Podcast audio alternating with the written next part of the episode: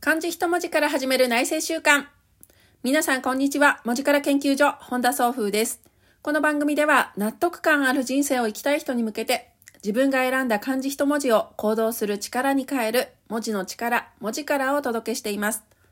いかがお過ごしですか？本日も聞いてくださりありがとうございます。えっ、ー、と、今日はですね、うんと、久しぶりにね、一文字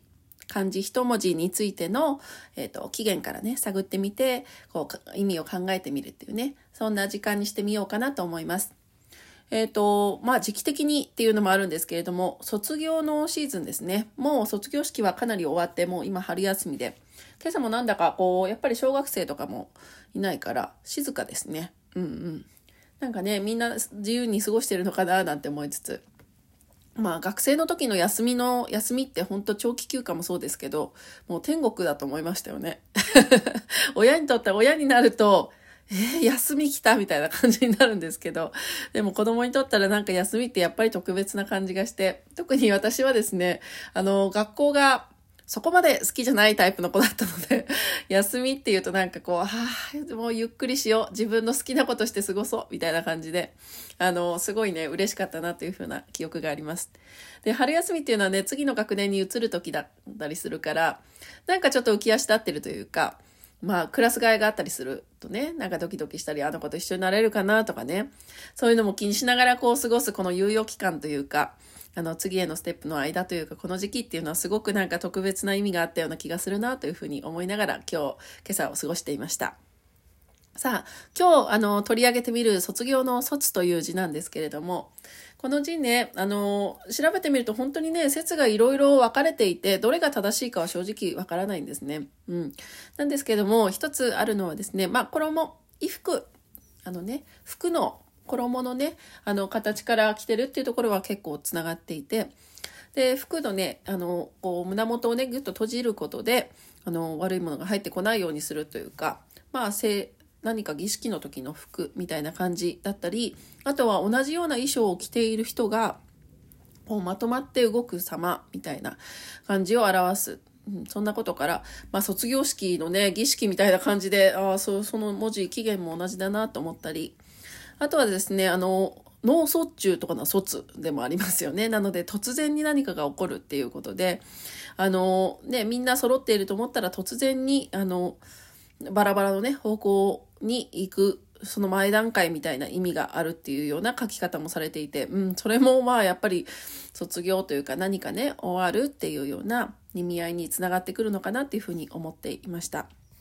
で、卒業の卒、あの、これはね、全然文字の起源調べた中では全然、あの、出てこなかったんですけど、私が文字をね、改めてゆっくり見てたんですよね。そしたらね、あの、私の中で浮かんだのは、最初1画目、2画目、あの、1画目はチョンという風な点、点みたいなのがついていて、で、2画目は横、横角なんですよね。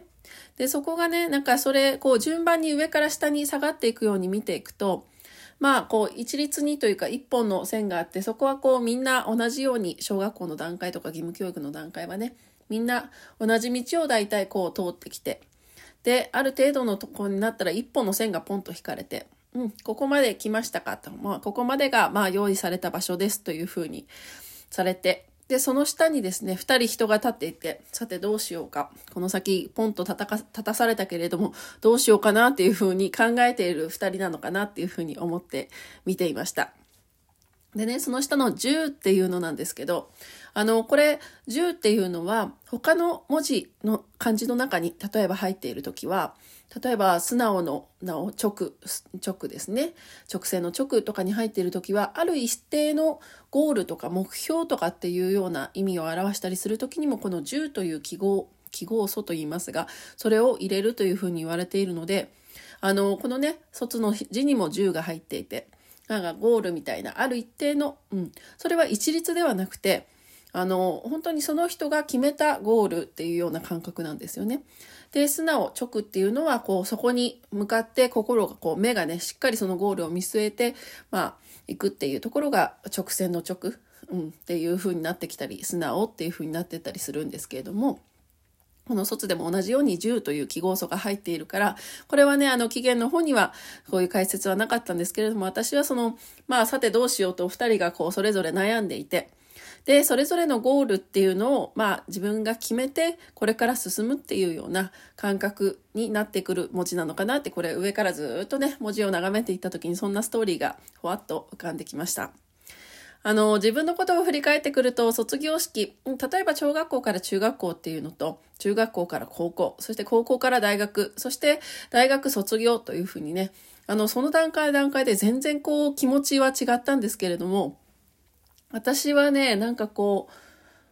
う、昔のことだから結構忘れてしまってるんですけども、思い出すと、こう、漠然と、さっき言ったように休み、春休みのね、猶予というか、あの、日頃こう、なんだろうな、同じようにしなくてはいけないと思ってたところからパーッと解き放たれるようなね、少しこう嬉しいような気持ちと、あとはさあどうしようと、これから進んでいくときにどうしようかなっていう若干の不安と、そんなのがあるような、なんか不思議な時期だったような気がするんですね。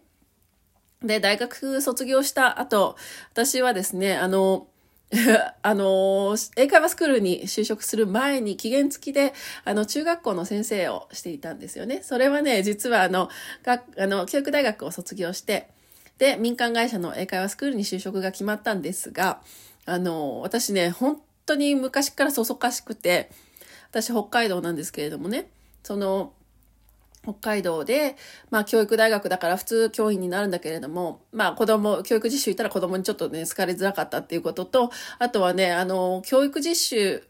の時中学校だったんですよね。で、進路指導の時間があって、先生とね、子供たちが話してるのを見て、私は何にも経験をしてないと大学の時にバイトはしてたけれども、あの、民間で働いたこともなければ、まだ働くっていうこと自体ね、あの、どういうことなのかわかんないけれども、この子たちの進路の相談に乗るっていうことは、あの、何かしらね、その、どういう働き方をすることが楽しいのかとかね、そういうところを自分の言葉で話せないなって、これで進路指導していいんだろうかっていう、なんかこう素朴な疑問を持ってしまって、このまま先生になっていいんだろうかみたいな、そんなとこもあったんですよね。で、その頃はね、あの、学校の先生から、あの、校長先生とかね、私立の校長先生にこう、起用されるみたいなのがちょっとずつ出てきた時期だったので、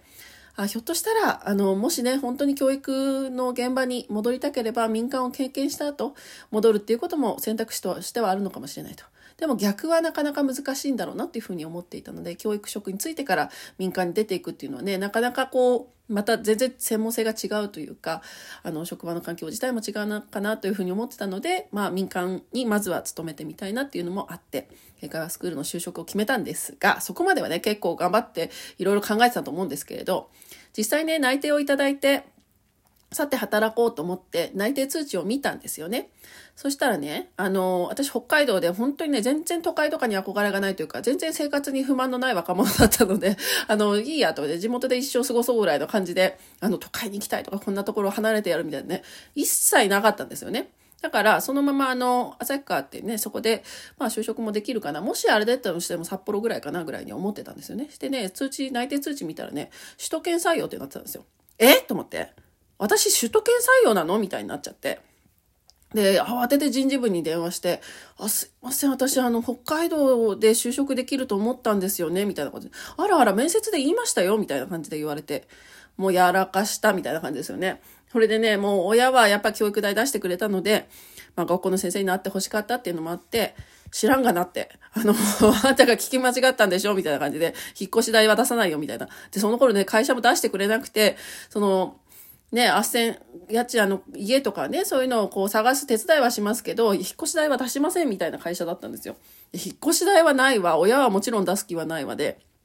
で、大学はね、あの、書道研究室ってとこだったので、あの、卒論の時に制作、卒業制作って言って、ものすごい、あの、制作にお金がかかるという、あの、紙やら墨やらをね、じゃんじゃか使って、1日何百枚、3000枚とか書いてくような、あの、体育会系のゼミだったので、もうね、借金を背負って卒業するみたいな感じだったから、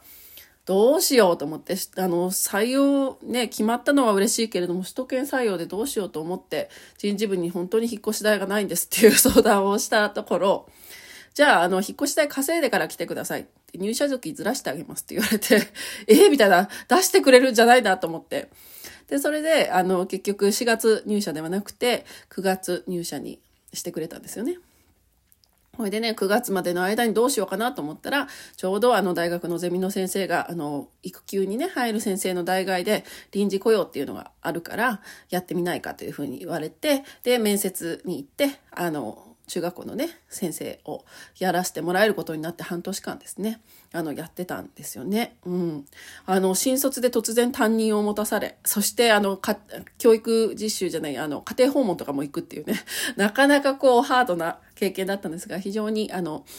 まあね、教育の現場っていうリアルなね、その教育実習ではなくて、そこでお給料をもらうっていう経験も少しできたことが、まあ一つ大きかったんですが、その後はね、あの、晴れて9月にね、東京の方に引っ越してきて、